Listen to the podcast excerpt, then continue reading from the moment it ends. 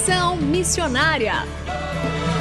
Alguém da Ásia me disse: vem me ajudar.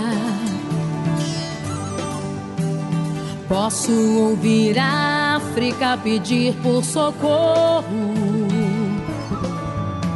Ruanda, Somália, Nigéria clamando. Conexão Missionária o programa que aproxima você do campo missionário. Nosso propósito é informar de que maneira você pode se envolver com a obra missionária, compartilhar motivos para intercessão e também apresentar oportunidades para que você possa ir a um campo missionário, apresentando entrevistas, atividades missionárias e a programação de eventos para quem deseja fazer parte daquilo que Deus está realizando no Brasil e no mundo. Fique conosco, está começando mais um Conexão Missionária. Fique conosco em Conexão Missionária. E o Conexão Missionária vai ao ar todas as terças-feiras, às 17 horas e 5 minutos, com reprises às quintas-feiras, às 12 horas e 15 minutos, sextas, às 20 horas e 15 minutos, sábados, às 0 hora e 45 minutos e também 13 horas e 15 minutos, e aos domingos, às 19 horas e 30 minutos. Você também pode ouvir este e programas anteriores de onde estiver pelo site transmundial.org.br. Fazendo Missões para quem deseja fazer parte daquilo que Deus está realizando no Brasil e no mundo. E continuamos hoje a entrevista com o professor Lourenço Estélio Rega, doutor em Ciências da Religião, atualmente missionário da CEPAL, que está tratando sobre a necessidade urgente de formação de uma liderança biblicamente saudável.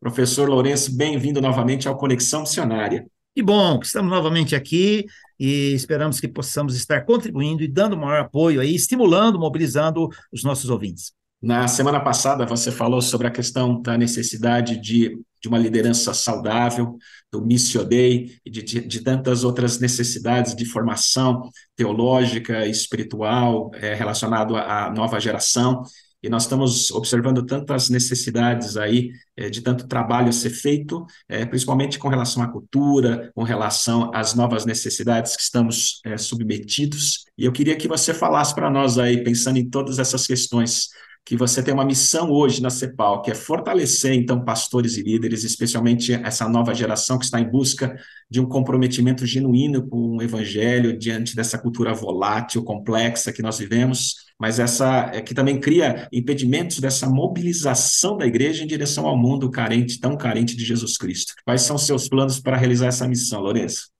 É, é um grande desafio, né? Ao longo da minha vida, é, eu venho é, me preocupando muito com a cultura contemporânea que foi se construindo, né? É, agora, em março, eu completei 47 anos de magistério teológico, esse ano completo 46 em junho, é, de ministério geral, pastoral, é, em geral, né? E ao longo de todo esse tempo eu fui começando a perceber o quanto nós fomos é, tendo dificuldades de compreender e ao compreender, primeiro, o nosso papel diante dos desafios que temos diante do mundo, compreender o próprio mundo onde deveríamos estar exercendo o nosso papel, como também nos aprofundarmos nas escrituras, na teologia e em outras áreas do conhecimento humano que venham nos dar suporte, tendo a Bíblia sempre como nosso ponto de partida. Então, ao longo do tempo, foi se construindo em mim uma, uma eu diria, um incômodo, um incômodo. E eu fui, então, procurando respostas, respostas. Né? Eu acabei, então, por é, mérito divino de ter sido colocado diante de algumas pessoas que me ajudaram muito, como o Dr. Richard Sturz, no campo da teologia,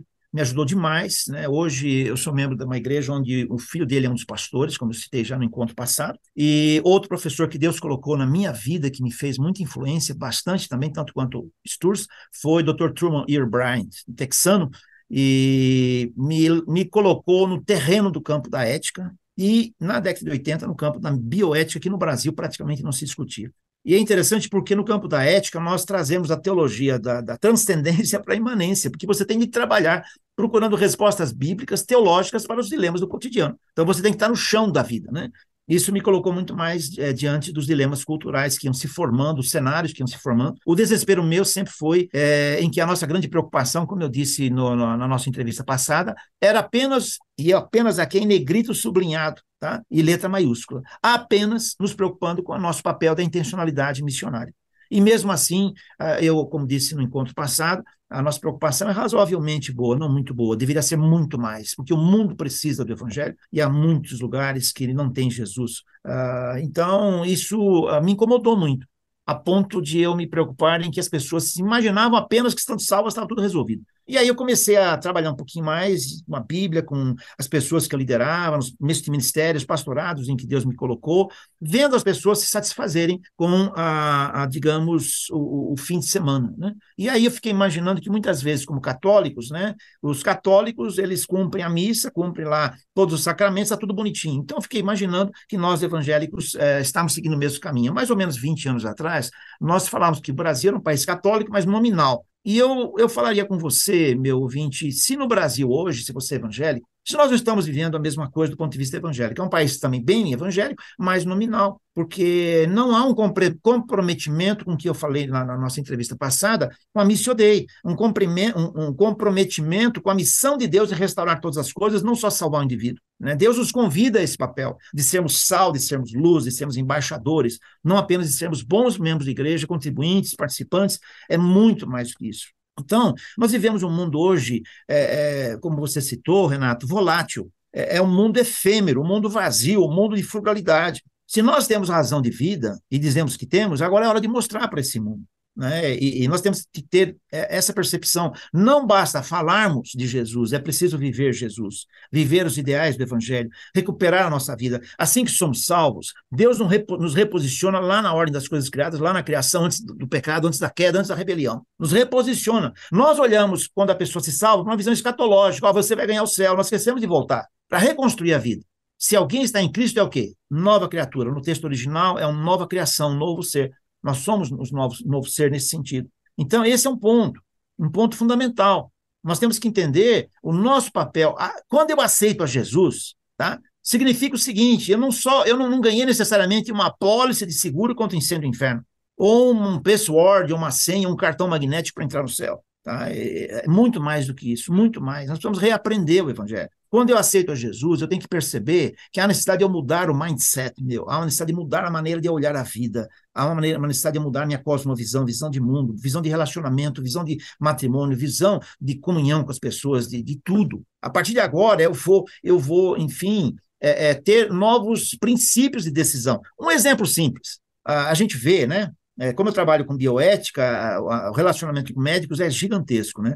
E com um cardiologista é muito interessante ele contar as aventuras dos pacientes que estavam trabalhando e daqui a pouco tiveram infarto. Vão correndo para o hospital, todo aquele desespero, vão morrer, o que vai acontecer, etc, etc. A, a pessoa passa uma linha daquele, daquele dia que ela foi hospitalizada para o dia seguinte, passa a caminhar mais, a, a ter uma boa dieta, passa a olhar a vida de maneira diferente, passa a ter melhores relacionamentos, a dedicar mais tempo para a família. Meu amigo e minha amiga, você aceitou Jesus, é exatamente isso. É como se tivesse um infarto para morrer. A partir de agora, novos ideais, novos relacionamentos. Caramba, mas não é isso, Renato querido, que a gente prega na igreja, não é isso que a gente ouve na igreja.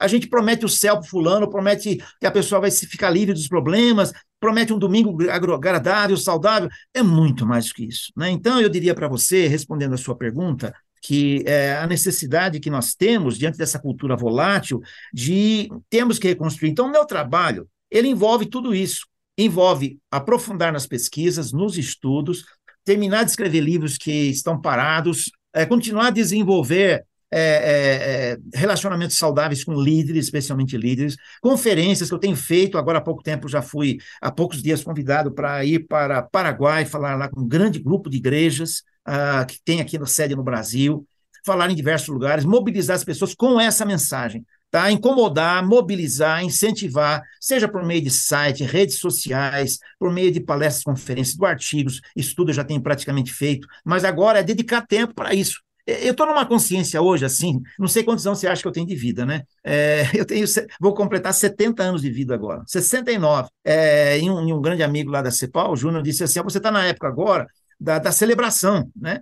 Então, você está numa época agora em que você tem que se disponibilizar a servir o povo de Deus. Então, esse é meu alvo. Com esses projetos assim e outros né, que a gente tem aí, é, de, de, de, despertamento, mobilização de líderes, pastores, profissionais liberais, igrejas, novas gerações, né? Eu tenho três filhos, é, todos casados, né? Geração Y, né? Moram no exterior, então uh, eu fico olhando os desafios que essa nova geração tem. A geração Z e a, a geração Alfa que está aí, na, já acabou de nascer, me dá um desespero de ver essa geração Z entrando na universidade, quase sempre nem preparados pelas suas igrejas, pelos seus pastores. Desculpe, não estou reclamando de vocês, igreja de pastor. Tô, meu trabalho é, é mobilizar você, sacolejar você, né? Como diz o caipira, né? Para que esses jovens sejam preparados. Ao irem para a universidade, posso ir lá, tá? Nessa dimensão missional que eu falei, para poderem mostrar uma vida transformada e transformadora.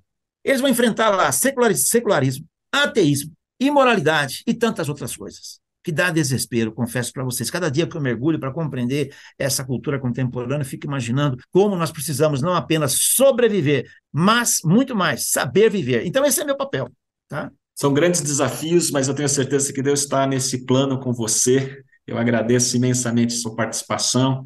É, sinto não termos mais tempo para ouvirmos mais todo esse, conhecimento que você tem, e eu queria que você deixasse aí o seu contato, como as pessoas podem saber mais sobre você, seu trabalho na CEPAL, e agradecer novamente a sua participação, Lourenço. Joia, você pode entrar em contato comigo, uh, você pode uh, utilizar meu e-mail particular, né, que é lsrega.gmail.com, ou utilizar uh, o meu e-mail da CEPAL, que é estélio com S mudo, né, www.rega.cepol.org.br. Então, eu vou repetir tudo isso aí, depois te dou o endereço do meu Instagram, é lsrega, R-E-G-A, arroba gmail.com, ou stélio, S-T-E-L-I-O, rega, R-E-G-A, arroba cepal.org.br. O meu Instagram, todo dia eu fico provocando com algumas frases as pessoas, é, é simples, é meu nome, sem, sem o, o, o C cedilha, é Lorenco, né, é Lourenço, mas sem o C cedilha, Estélio Rega, tudo junto. É, na, na, no Instagram, estamos lá também, tá bom? É uma alegria, muito obrigado pela oportunidade. Nós que agradecemos, Deus abençoe você, toda a sua família, seu ministério, e conte conosco aí nos projetos da CEPAL, tá bom? Um abraço, viu? Um abraço, obrigado.